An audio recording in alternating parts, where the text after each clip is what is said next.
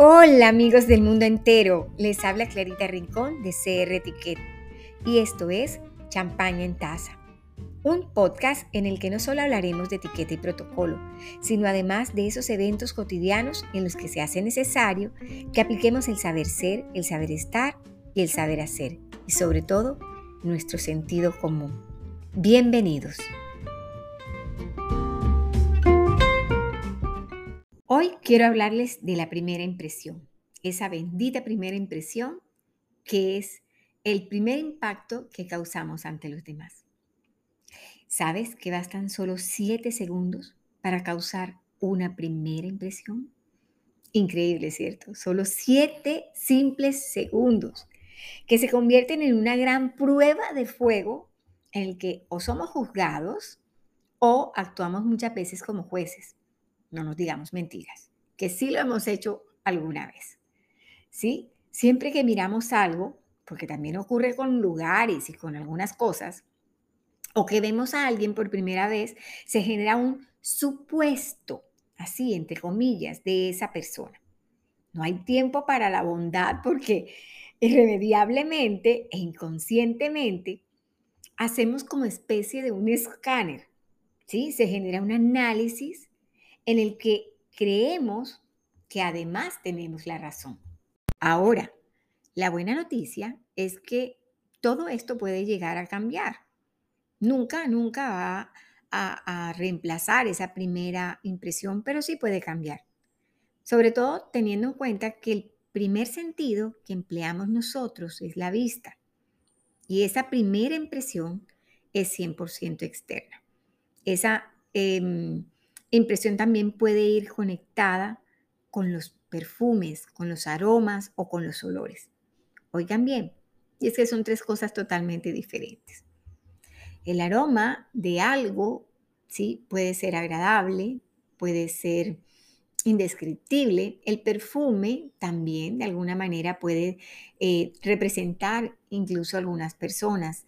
Hay quienes se identifican porque tienen un solo tipo de perfume, es el que usan siempre y les gustan los aromas florales o de pronto cítricos, maderosos y los olores que pueden ser positivos o negativos. Bien, y eso genera una recordación en nuestro cerebro. Si sabemos, ay, a esa persona, esa señora divina que siempre huele como, como a rosas, ¿cierto? Ay, ese señor, mi vecino, siempre huele como delicioso, como si tuviera una, una fragancia como de verbena, siempre también vestido, ¿sí? Entonces, mira que genera una recordación en nosotros. Lo mismo son aquellos artefactos que visualmente capturan nuestra vista, ¿sí? Las gafas grandes o, los aretes que sean pequeños o porque usan perlas o porque usan muchos anillos o porque aquella persona eh, tiene tatuajes, ¿verdad? O le gusta usar el cabello largo o despeinado o muy prolijo, todas esas cosas suman a la hora de tú tener una idea de quién es la persona a primera vista. A ver, yo les pregunto, ¿no les ha pasado que en ocasiones llegamos a un lugar y vemos por primera vez a una persona y nos parece muy distinta a lo que realmente es? Y que de pronto cuando puedes entablar una conversación le puedes decir, ay, yo juraba que tú eras súper creído o que, ay, mira, quién ve, yo pensé que con esa carita de ángel que tú tenías no decías ni una sola mala palabra, ¿verdad?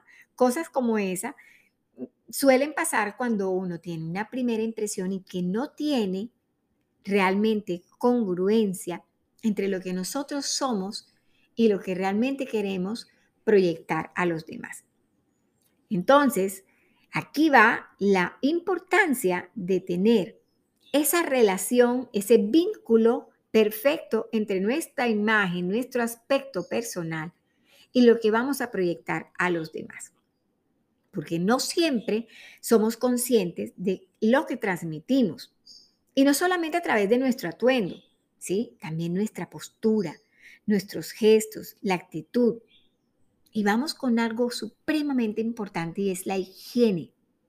Muchas veces em, cuando vamos a tener una reunión no tenemos la precaución de, puede que sí, nos cepillemos los dientes, pero si antes de ir a nuestra reunión hemos comido algo muy fuerte como cebolla o algo que contenga ajo, sabemos que nuestro aliento no va a estar fresco, no va a ser agradable y debemos remediarlo de alguna manera, ¿sí? Usando un buen enjuague bucal, un buen cepillo de dientes.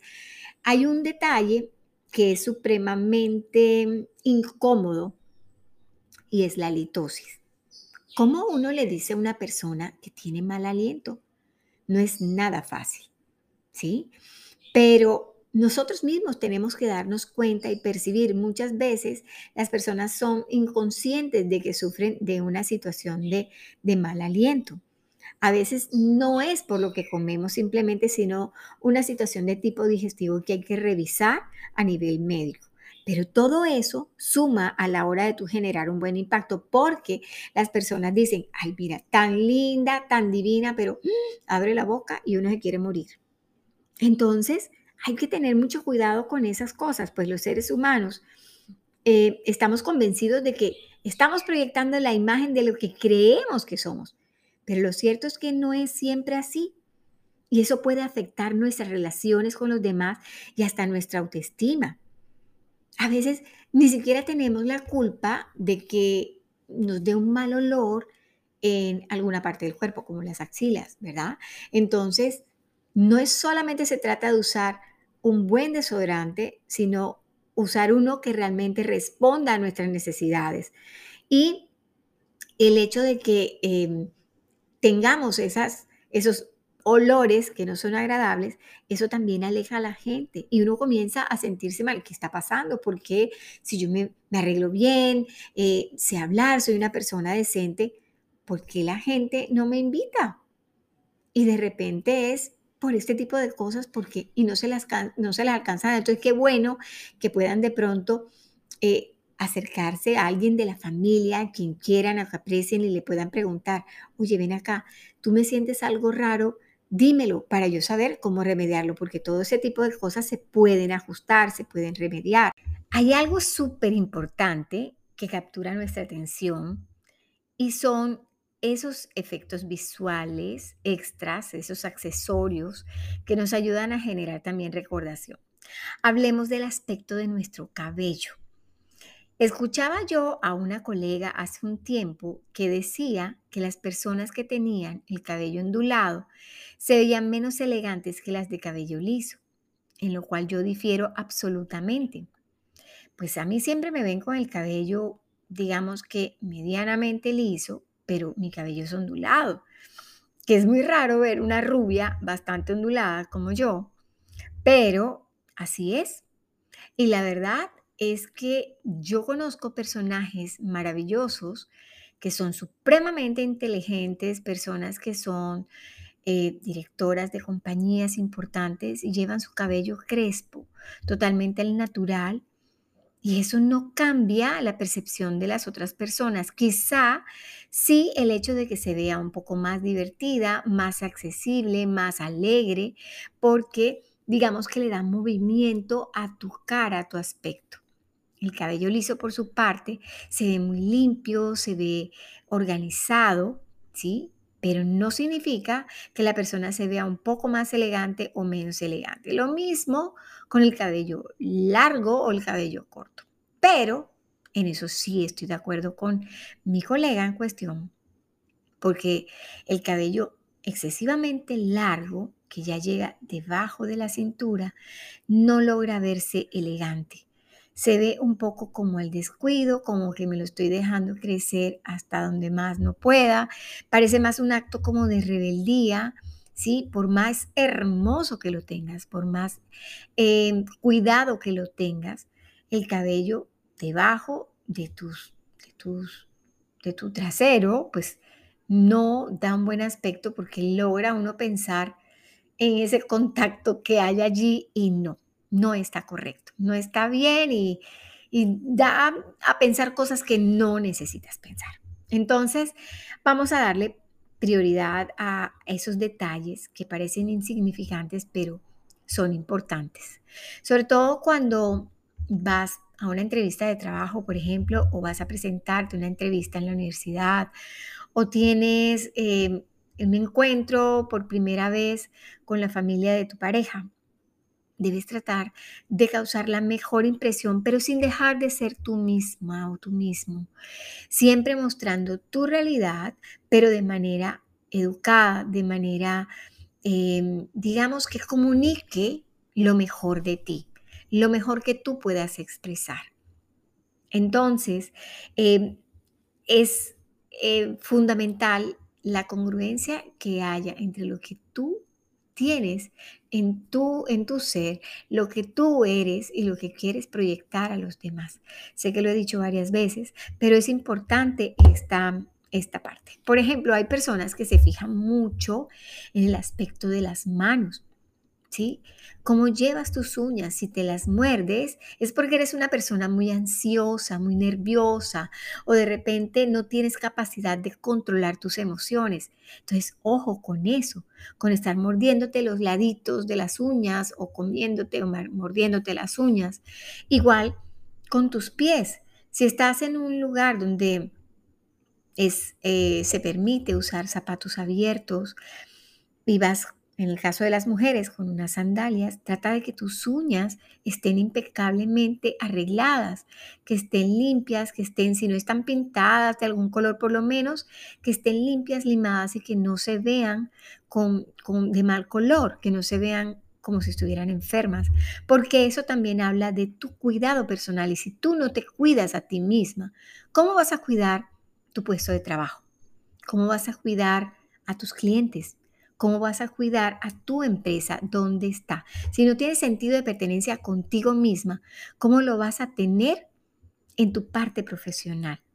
Entonces eso es supremamente delicado.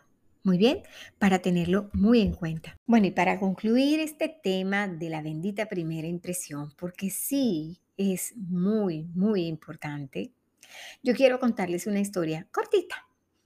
Cuando era niña, ah, mi familia mis padres trabajaban con una compañía que los trasladaban de ciudad periódicamente, de manera que yo pude vivir en diferentes ciudades de Colombia. En una de esas, a los 12 años, me mudé a una de y pasé de un colegio de religiosas completamente femenino a un colegio católico mixto. Pues nunca había estudiado con varones y estaba supremamente nerviosa, 12 años, pues se pueden imaginar.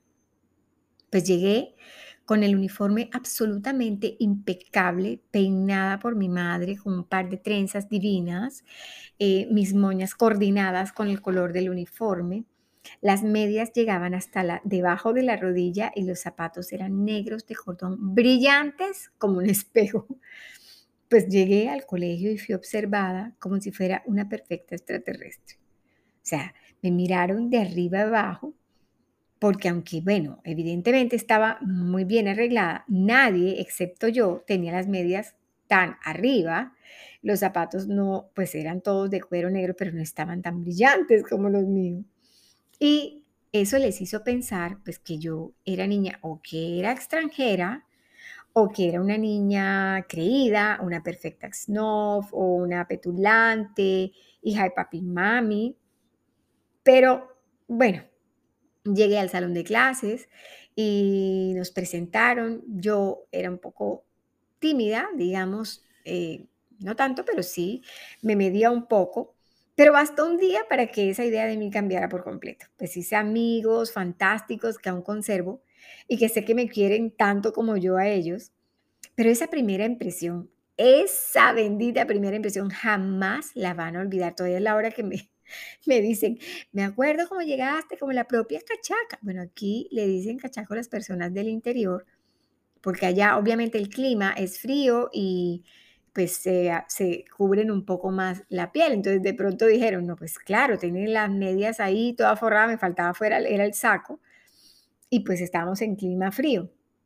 Entonces esas personas nunca van a olvidar esa primera impresión. Entonces, sí se puede cambiar esa primera idea de nosotros, porque es que no es lo mismo que te conozcan el día que se acaba, por ejemplo, de perder tu perro o el día que de pronto perdiste algo muy especial al día en que tú te ganaste un premio o que eh, te ganaste, mm, no sé, una sorpresa bien positiva, algo bien lindo.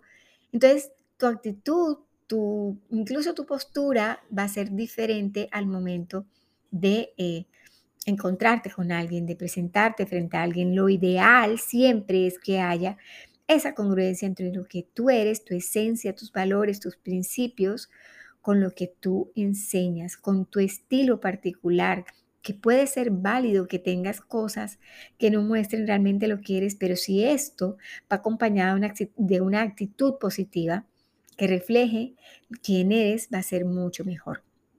Yo les invito a partir de hoy a que traten de ser siempre muy auténticos, muy reales, ¿sí? Que cuando la gente les vea, digan, así como te imaginé, así eres tú.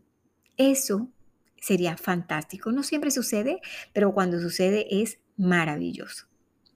Yo hasta aquí llego con este tema. Sé que hay mucho por hablar, como siempre, pero les dejo aquí la tarea de siempre tratar de mostrar quiénes son de la mejor manera posible. Cuando quieras saber más sobre temas de etiqueta y protocolo, me pueden contactar en mis redes como arroba cr-etiquette o nos citamos nuevamente aquí en Champaña en Taza. Nos vemos muy muy pronto.